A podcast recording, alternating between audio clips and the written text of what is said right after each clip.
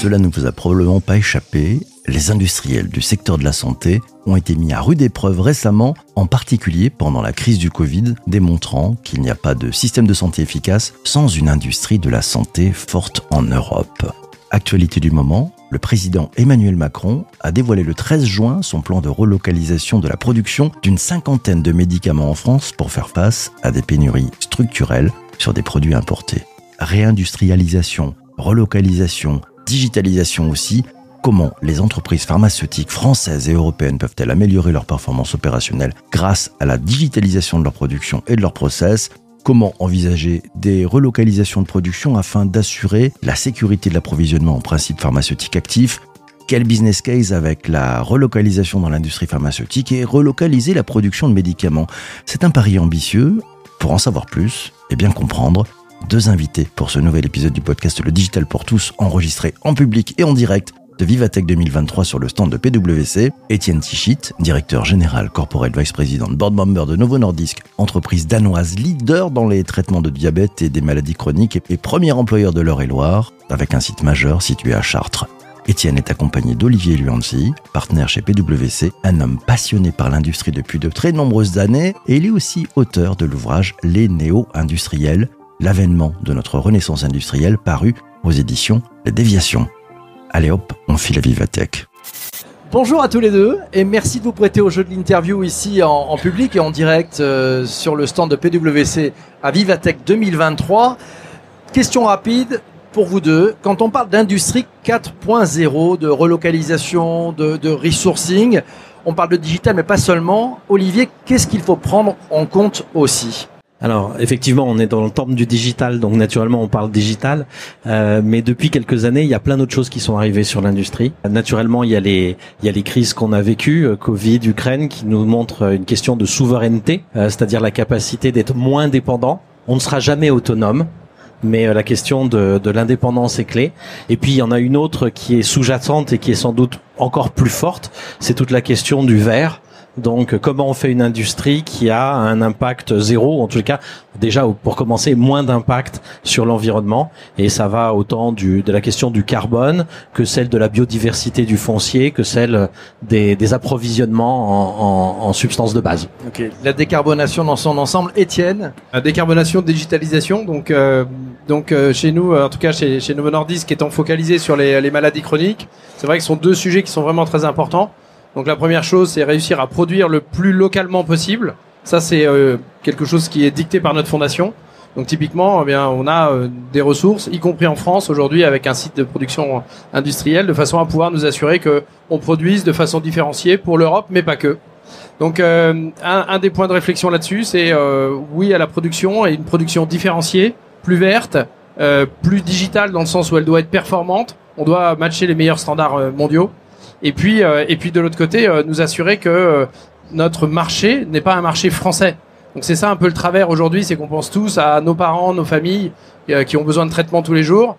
Mais aujourd'hui, créer une usine, c'est pas créer un champion français pour la France, c'est créer un champion français pour l'Europe, à minima. Le deuxième aspect, c'est la partie digitale. Donc là, il y a une véritable opportunité à la fois pour nous dans nos modes de production, recherche et développement.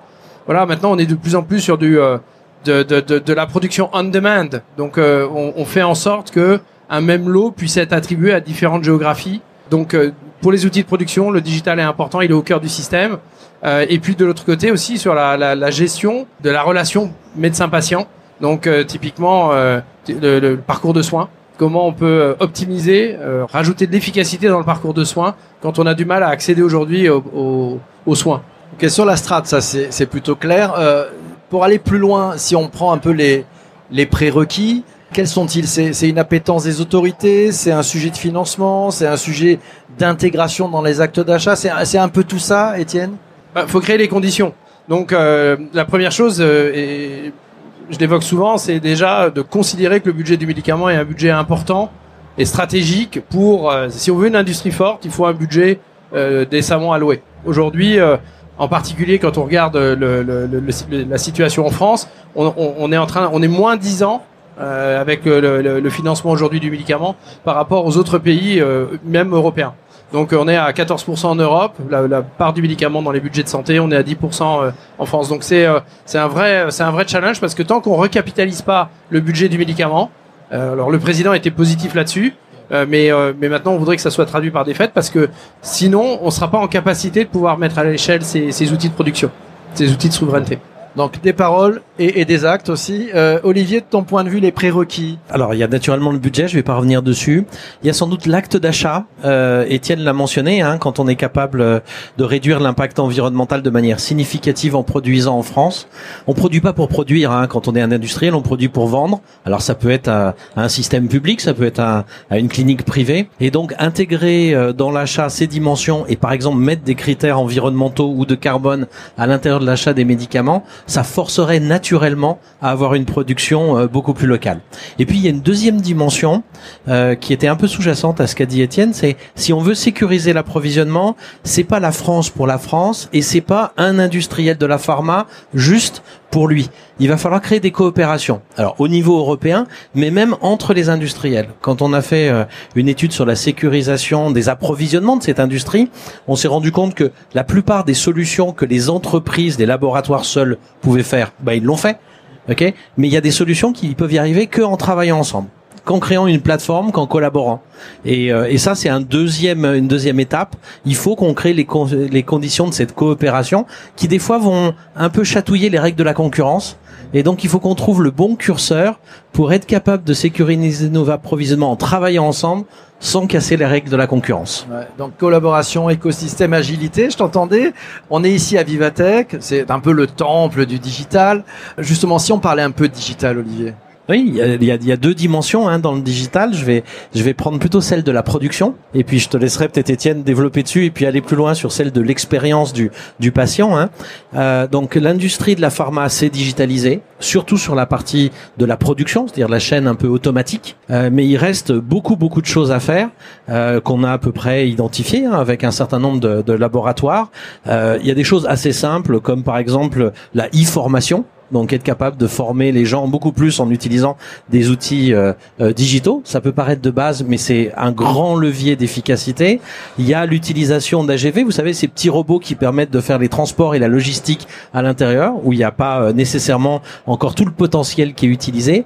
Et puis dans la pharma, il y a un aspect qui est lié à la réglementation, pour être certain que le médicament que vous utilisez a été produit exactement dans les conditions. Il y a toute une documentation à produire Traditionnellement, c'était une documentation papier. Elle peut être digitalisée avec des gains de productivité énormes. Et eh ben, vous savez quoi, c'est pas encore fait. Voilà. Donc voilà quelques exemples de, de leviers de digitalisation sur la production qui permettraient de gagner en efficacité, donc en compétitivité, et de pouvoir rapprocher un peu plus facilement nos sites euh, de euh, ben, des patients, des hôpitaux dans lesquels euh, nous allons. Ah, tu, tu disais, c'est c'est pas que de la production, c'est de l'expérience aussi, et c'est aussi de, de l'offre. Euh, les fameuses medtech hein, qu'on connaît tous, Doctolib en est une sans donner de nom. Euh, Étienne, il y a une actualité quand même. Vous venez de faire l'acquisition de Biocorp dans, dans, votre groupe, si je ne me trompe pas. Euh, pourquoi vous avez fait ça? Alors c'est en cours déjà. et euh...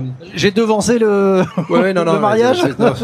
le, voilà, ça c'est en train de se faire. Donc euh, non, le alors, ce qui est, ce qui est vraiment important, tout à l'heure on évoquait, enfin Olivier évoquait la partie industrielle. Je pense que sur la partie industrielle déjà, même sur la partie R&D, euh, voilà, les, les, jumeaux numériques, on parle de, de, pas mal de, il y en a pas mal d'initiatives aussi euh, pour les études cliniques, pour éviter euh, avoir des cohortes virtuelles, donc pour ne plus faire de de bras comparateurs qui sont traités par placebo. Donc vous voyez, il y a, des, il y a des sujets aujourd'hui autour des, de, donc de l'étude de cohorte, de la digitalisation, qui sont hyper importants pour nous en tant que industriels qui faisons de la R&D et qui faisons de la production. Pour toute la partie digitale, euh, donc là, euh, et Biocorp et, euh, et tout ce qui peut être lié, à, on va dire, à la connectivité, la question c'est comment créer un écosystème qui soit favorable pour qu'un patient, quelle que soit sa localisation, eh bien, puisse avoir être informé de où il en est, où il en est sur sa glycémie. Donc aujourd'hui, on a des capteurs en continu euh, qui, qui fonctionnent très bien. Euh, de l'autre côté, il a un traitement, donc comment s'assurer que ce traitement-là soit suivi, mais et surtout bien accompagné. C'est pas c'est pas de la surveillance pour euh, fliquer, véritablement pour accompagner. Et derrière, euh, et donc euh, augmenter la connectivité et, fluidifier bah, le parcours de, bah, en travaillant en partenariat dans l'écosystème, derrière, on se retrouve avec un patient qui est complètement appareillé et qui peut vivre à 400-500 km d'un, d'un, centre de référence euh, de diabétologie, par exemple, et euh, pouvoir avoir de la téléassistance par une infirmière euh, compétente. Et donc, aujourd'hui, je pense qu'avec ces outils digitaux, on peut encore plus informer. Donc, le patient peut avoir plus d'informations et peut plus être maître de, sa maladie quelque part, donc alléger son fardeau. Et puis en même temps, de l'autre côté, de pouvoir faire appel à des ressources qui sont qualifiées, qui sont à distance. Donc, euh, donc l'achat de Biocorp est logique dans le sens où euh, nous on cherche à ce que quand un patient s'injecte de l'insuline, eh bien, il puisse avoir l'information de ce qui s'est injecté, quand est-ce qu'il se l'est injecté, qu'il ait l'information sur le même euh, écran de son smartphone, bien sa glycémie en continu, et qu'il puisse ajuster en fonction de ses repas, son activité physique et tout ça. Et que s'il y a une question, derrière, il y a possibilité d'avoir une, une, une virtual clinique. Hein. On en a un certain nombre en France aujourd'hui qui sont en train de se créer. Tu, nous parles de, ce type de service, ils sont passionnants, mais ça suppose, et, vous le disiez tout à l'heure, collaboration, écosystème.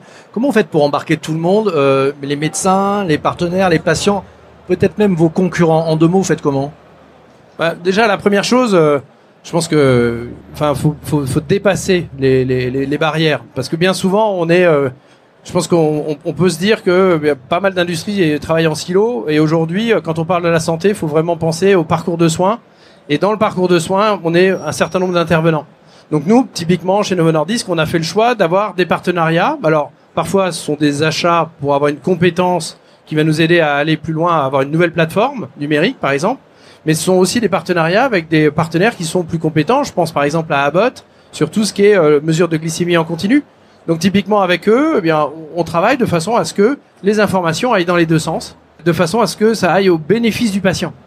Donc euh, la notion de concurrence, pour moi, elle est, elle est pas là. La, notion, elle est plutôt d'intégrer et euh, de faire en sorte que derrière, on délivre plus de soins et un meilleur soin. Bon, Vivatech, c'est un événement qui a aussi une portée internationale. On va rester quand même en, en Europe.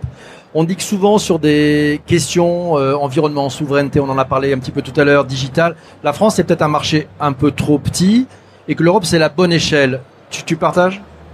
Ah, Oui, de, de, toute façon, euh, si je prends ne serait-ce qu'un site industriel comme celui qu'on a à Chartres, euh, donc euh, qui est euh, notre plus gros site européen en dehors du Danemark, on produit pour 9 millions de patients tous les jours. Donc donc c'est une production qui est à haute cadence. De l'autre côté, on, sert 5% le marché français, 17% le marché européen et le reste eh bien les pays qui sont limitrophes. Donc on peut on peut pas aujourd'hui se dire que on crée on devient un, un industriel champion en France que pour la France. L'échelle à minima est l'Europe et je pense même un peu plus que l'Europe. On peut embrasser, euh, on va dire, le, Moyen-Orient et tout ça aussi dans, les et l'Afrique, dans, dans, dans, les pays qu'on peut servir à partir de la France. Ok, on, reste en Europe. Euh, question un peu poil à gratter pour toi, Olivier. Qu'est-ce que tu penses des nouvelles propositions de la Commission européenne? Alors, comme le disait euh, Étienne, euh, évidemment, économiquement, l'Europe est l'échelle pertinente, au moins l'Europe.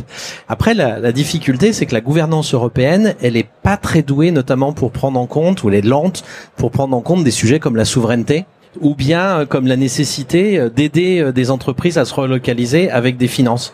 Et donc ce qu'on voit aujourd'hui dans les règles européennes, c'est qu'on va doucement, mais très doucement, vers des idées de relocalisation. Mais si on prend le dernier paquet, hein, alors vous pouvez vous amuser à le lire, c'est deux fois 200 pages, merci. Euh, c'est toujours très prolixe avec la Commission européenne, mais il n'y a pas de dispositif d'aide financière pour augmenter la capacité de production de médicaments en Europe. Il y a des choses sur l'innovation, c'est super. Euh, mais sur la capacité elle-même, c'est-à-dire pour refaire des nouvelles usines, il n'y a pas de dispositif prévu. Alors il y en a pour les microprocesseurs, euh, il y en a pour les batteries, vous le connaissez, il y en a pour les panneaux photovoltaïques, mais pas pour les médicaments. Alors je suis sûr que ça va venir à un moment donné, mais euh, il y a des intérêts divergents. Il n'y a pas une souveraineté européenne, il y a 27 souverainetés européennes, et pour les mettre en phase, ça prend du temps, ce qui laisse la place à des politiques pour les États membres ou pour les pays euh, au départ, même si euh, ça crée des tensions. Voilà, donc on est typiquement euh, dans cette configuration. L'Europe avance doucement. Hier, le président de la République a annoncé des choses un peu plus, je dirais, agressives. Je sais pas si c'est agressif, mais en tous les cas, un peu plus volontaristes. Et à n'en pas douter, ça va faire bouger l'Europe doucement. Mais on a toujours cette question de temporalité entre l'urgence que soulignait Étienne, euh, à la fois en termes de souveraineté et puis de délivrer des produits aux patients, et puis les temporalités de décision de la Commission, le temps d'aligner tous les États membres, tous les intérêts. Il y a des pays qui produisent beaucoup de médicaments, il y a des produits qui les consomment beaucoup, et donc les intérêts sont pas forcément alignés, ça prend du temps. Donc faut jouer temps court, temps long, j'ai compris. Temps Euh, court, temps long. Ah, moi, si je peux rajouter, rajouter Allez, quelque le mot, chose. Le mot de la fin. Ouais, non, on non, non, mais, non, mais sur l'Europe, non, parce que quand même, ça c'est un vrai sujet. Je pense que on, on a un vrai risque sur le médicament en Europe avec la, la- les nouvelles propositions européennes euh, de, de législation sur le médicament, avec une réduction de deux ans des brevets. Donc, ce qui veut dire que les brevets vont tomber plus vite dans le domaine public. Euh, donc, ce qui veut dire que quel va être le niveau d'attractivité de l'Europe d'ici à ce que ces décisions soient prises. Et ça, c'est un vrai, un vrai, vrai enjeu. Je pense que pour l'ensemble de l'industrie, on se dit tous que euh, le marché américain devient encore plus attractif entre l'ERA, euh, donc euh, l'IRA, pardon, et, puis de, de l'autre côté une protection des brevets, une protection et voilà. Donc toutes les mesures d'attractivité aux États-Unis sont, sont alignées. En Europe, on se crée un marché où on rend les choses plus difficiles. Donc sur les brevets, ça c'est les nouvelles propositions, avec une idée européenne, euh, une idéologie qui est 27 pays pourront bénéficier euh, des, traitements. La, seule chose, c'est que vous imaginez que le PIB est pas le même en Roumanie, euh, en France et en Angleterre. Donc, on peut sortir l'Angleterre peut-être. On va prendre l'Italie, allez. Donc nécessairement, il y aura pas les mêmes, il y aura pas la même commande publique sur le médicament.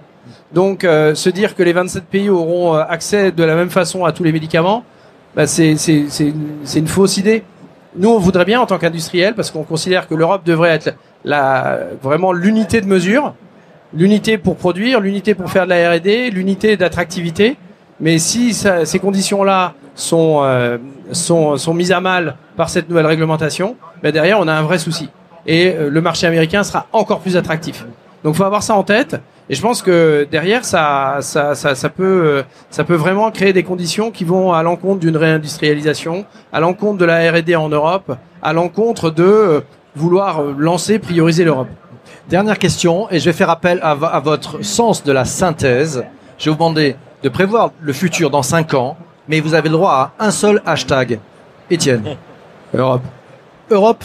Olivier. Moi, je vais t'en donner deux. Je vais dire Ah non, Renaissance- non, non, ouais. Ah, si. ça c'est de la triche. Ah non, non. T'as le droit à un seul, c'est moche. Alors renaissance industrielle, parce que c'est pas simplement de la réindustrialisation, c'est une autre industrie. Quand vous baissez le- l'empreinte carbone de 40% ou que vous rapatriez les 80% de médicaments ça un hashtag, toi, il est long, hein. qu'on fait en Inde ou en Chine, en Europe, bah, c'est vraiment pas la même chose. Et moi, je Voilà. rajouterais vert. Ah non, bah puisqu'il non, en a deux. ils sont sans Il en a deux, donc je vais mettre vert. Bon, bah merci, merci à tous les deux. Merci à tous les et participants de ce direct enregistré en public à, à Vivatech 2023. Merci aux équipes de PwC pour leur accueil, pour avoir permis cette rencontre. Euh, les conversations continuent. Merci aussi à toi d'avoir écouté cet épisode du podcast. Euh, N'hésite pas à t'abonner, à partager auprès de tous ceux que tu aimes et que tu trouves intéressants. Voilà, c'est un beau sujet. Merci à tous les deux. Merci beaucoup.